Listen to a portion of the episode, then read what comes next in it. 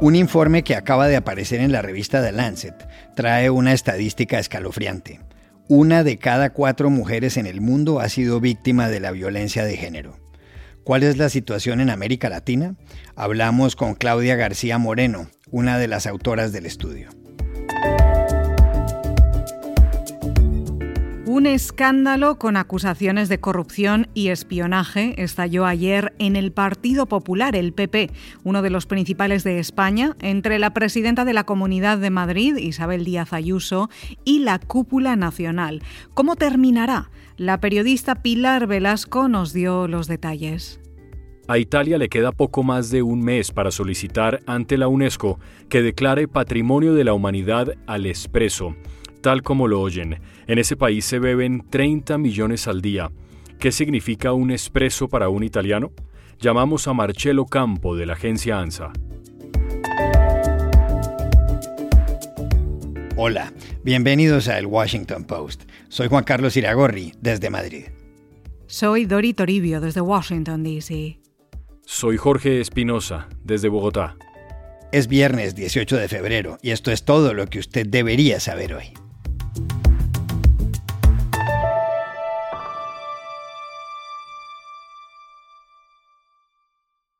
El miércoles de esta semana, la prestigiosa revista científica The Lancet publicó un estudio con cifras alarmantes sobre la prevalencia de los casos de violencia contra las mujeres, es decir, del porcentaje de ellas que la han sufrido.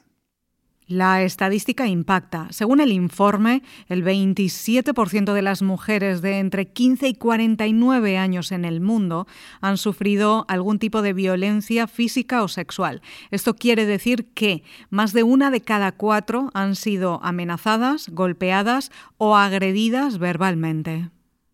El informe fue elaborado con base en análisis de la Organización Mundial de la Salud.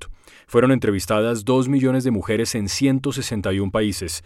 De ahí se concluyó que el continente con mayor prevalencia es Oceanía, con el 49%. ¿Cuál es la situación en América Latina? Se lo preguntamos ayer en Ciudad de México a una de las autoras del informe, la doctora Claudia García Moreno, encargada del área en la Organización Mundial de la Salud que combate la violencia de género. América Latina se encuentra en una situación intermedia entre las regiones de alto ingreso y las de bajo o bajo medio ingreso. La prevalencia promedio de la violencia de pareja a lo largo de la vida para la región de América Latina es del 26%, muy cercano al 27% que es la prevalencia a nivel global. Pero lo que vemos en América Latina es que hay mucha variación en la prevalencia dentro de la región. En un extremo tenemos Bolivia con el 42%, o Perú con el 38%, y en el otro extremo Cuba con 14% o Panamá con 16%, países que están entre los de más baja prevalencia a nivel global. Pero lo importante es que queremos llamar la atención a que la prevalencia de la violencia de pareja contra las mujeres es escandalosamente alta en todos los lados, incluyendo en América Latina, y que es importante que los gobiernos tomen urgentemente las medidas necesarias para prevenir y reducir esta forma de violencia contra las mujeres. Y esto requiere inversiones en muchos ámbitos, incluyendo asegurar el acceso a la educación secundaria para las niñas, la independencia económica de las mujeres, medidas para tratar los problemas de consumo de alcohol, el trabajo con niños y adolescentes para fomentar la igualdad de género y las relaciones respetuosas, y el acceso a los servicios para la detección temprana y apoyo y tratamiento y cuidados a aquellas mujeres que ya se encuentran en relaciones de violencia. Entonces requiere inversión y compromiso político para intervenir en todas estas eh, diferentes instancias y asegurar mejores servicios y la prevención.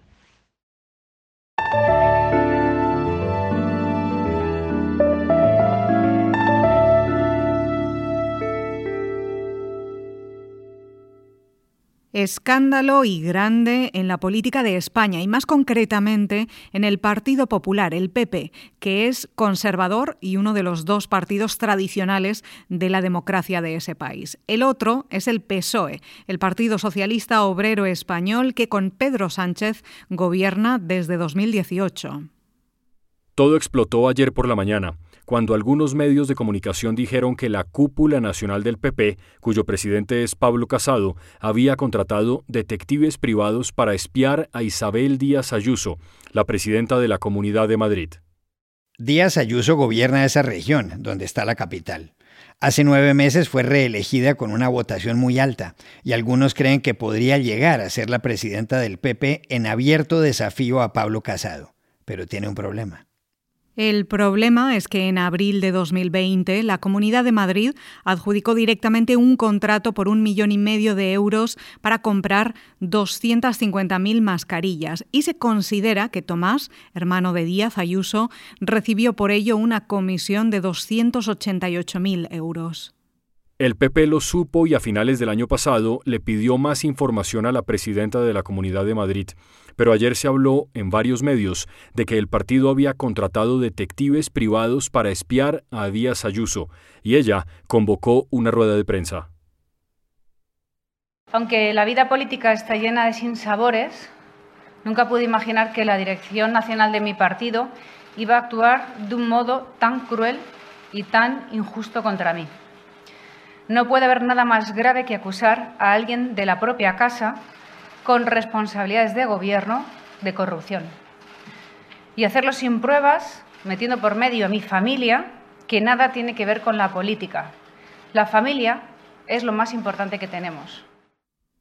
Esas declaraciones levantaron una polvareda monumental en España. Además, el PP le abrió una investigación a Díaz Ayuso, el coordinador general de la Alcaldía de Madrid, Ángel Carromero, también del PP, presentó su dimisión y el secretario general del partido, Teodoro García Egea, se manifestó.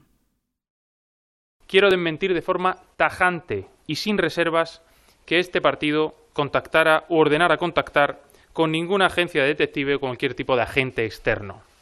Desmiento tajantemente que este partido haya elaborado ningún dossier sobre Isabel Díaz Ayuso, porque si alguien lo hubiera hecho, sería cesado por mí del partido de inmediato. Entretanto, anoche se congregaron varios militantes del PP frente a la sede del partido en la calle Génova de Madrid para pedir la renuncia de Pablo Casado. Algunos también se la pidieron a Díaz Ayuso y hubo música.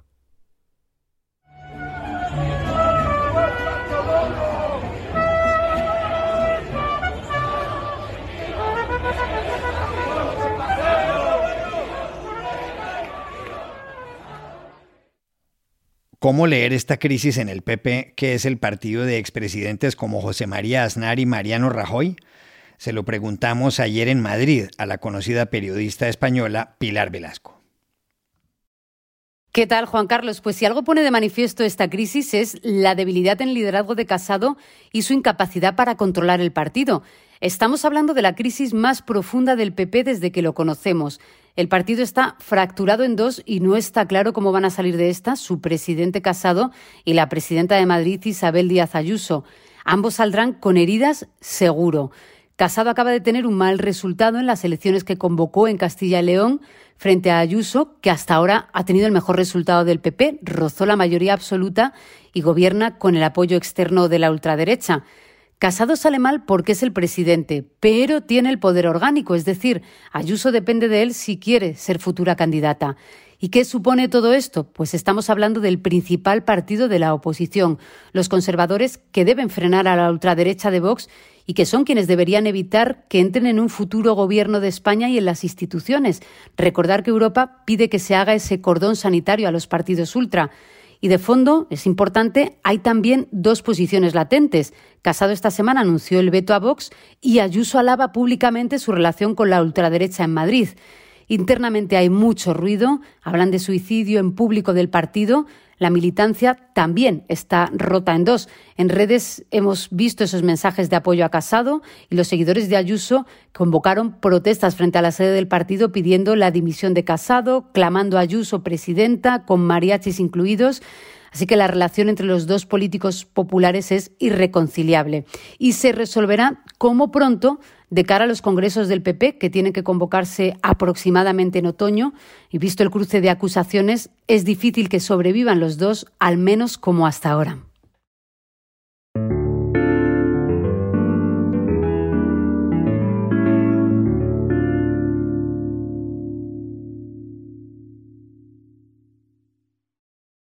This podcast is sponsored by Monarch Money.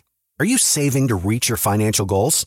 Reaching those goals isn't just about getting more money, but by managing what you have. And the best way to manage your money? Monarch Money. Monarch Money is a new kind of finance app that's intuitive, powerful, ad-free, and takes the headaches out of budgeting. Try it free when you go to monarchmoney.com slash podcast. Monarch puts all your accounts, investments, transactions, and finances at your fingertips. With a complete view of your finances, you'll gain insights on your spending and find new ways to save. Plus, Monarch lets you customize your dashboard, collaborate with your partner, set custom budgets and goals, and track your progress toward them. See why Mint users are turning to Monarch Money and loving it, and why the Wall Street Journal named Monarch Money the best budgeting app overall. Get a 30-day free trial when you go to monarchmoney.com slash podcast. That's M-O-N-A-R-C-H money.com slash podcast for your free trial. monarchmoney.com slash podcast. Espinosa, Dori me dice que a usted le gusta el café expreso y que además en su casa tiene una máquina para hacerlo. Sí, claro, yo me tomo un par de expresos al día. Oiga cómo suena la máquina.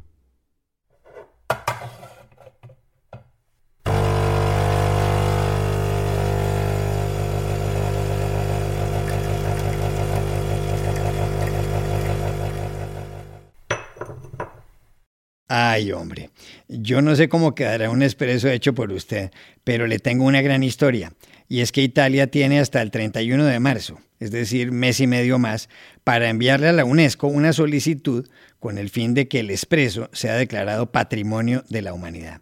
Ya se hizo una declaratoria así con respecto a la pizza napolitana. Lo del expreso en Italia es impresionante. Los italianos, que son 59 millones, se toman 30 millones de expresos diarios. El mercado de ese tipo de café representa 4.000 millones de euros anuales y además se sabe que la primera máquina para hacer expresos fue patentada en Turín a finales del siglo XIX, aunque el café llegó a Italia 200 años antes en las bodegas de los buques venecianos. También le digo que desde hace varios años existe el Instituto Italiano del Espresso, que explica cómo debe ser esa bebida. Dice esto, para ser auténtico, el espresso debe tener un sabor redondeado, sustancioso y aterciopelado, además de una espuma castaña tirando a café oscura, caracterizada por reflejos de color leonado. Bueno, pero ¿qué significa para los italianos el espresso? Se lo preguntamos ayer en Roma a Marcello Campo, periodista de la agencia de noticias ANSA. Nosotros italianos somos muy distintos. Los del norte parecen alemanes y los del sur somos más árabes, más cerca de África. Pero entre nosotros hay una cosa que nos une eh, siempre, es el café expreso. Cuando vamos fuera del país, muchos de nosotros buscan el mismo gusto y a menudo se queja que no puede encontrarlo. Para nosotros café es un rito, una religión. Es la primera cosa que necesitas la mañana después de abrir los ojos. Y también lo necesitas después del almuerzo para volver al trabajo. Se toma de pie, a la barra, en nuestro bar, siempre lo mismo, cada día, charlando con el camarero, de fútbol, lo que quieras. Hay gente que lo quiere en tacita, en un vaso de vidrio con unas gotas de leche o simple. La capital del espresso en Italia es Nápoli. ¿Quién sabe por qué? Porque el polvo es casi siempre lo mismo. Alguien dice por el agua. Y en esta maravillosa ciudad del sur de Italia hay una costumbre que yo personalmente adoro. La gente que tiene más recursos, cuando toma un café, paga también por otro. Se llama café sospeso. En español sería un eh, café suspendido para que la gente más pobre pueda entrar al bar y tomarlo gratis.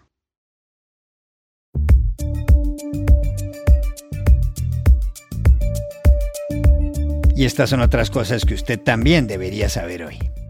Hoy empieza en Múnich, en Alemania, la Conferencia de Seguridad la cita internacional más importante sobre la materia que se celebra desde 1963, y la crisis de Ucrania será el asunto central en plena escalada de tensiones con Rusia. Ayer se rompió el alto el fuego en la región del Donbass, en el este de Ucrania, entre Kiev y los separatistas prorrusos, y los gobiernos de Washington y Londres advirtieron que Moscú está buscando un pretexto para invadir Ucrania en los próximos días.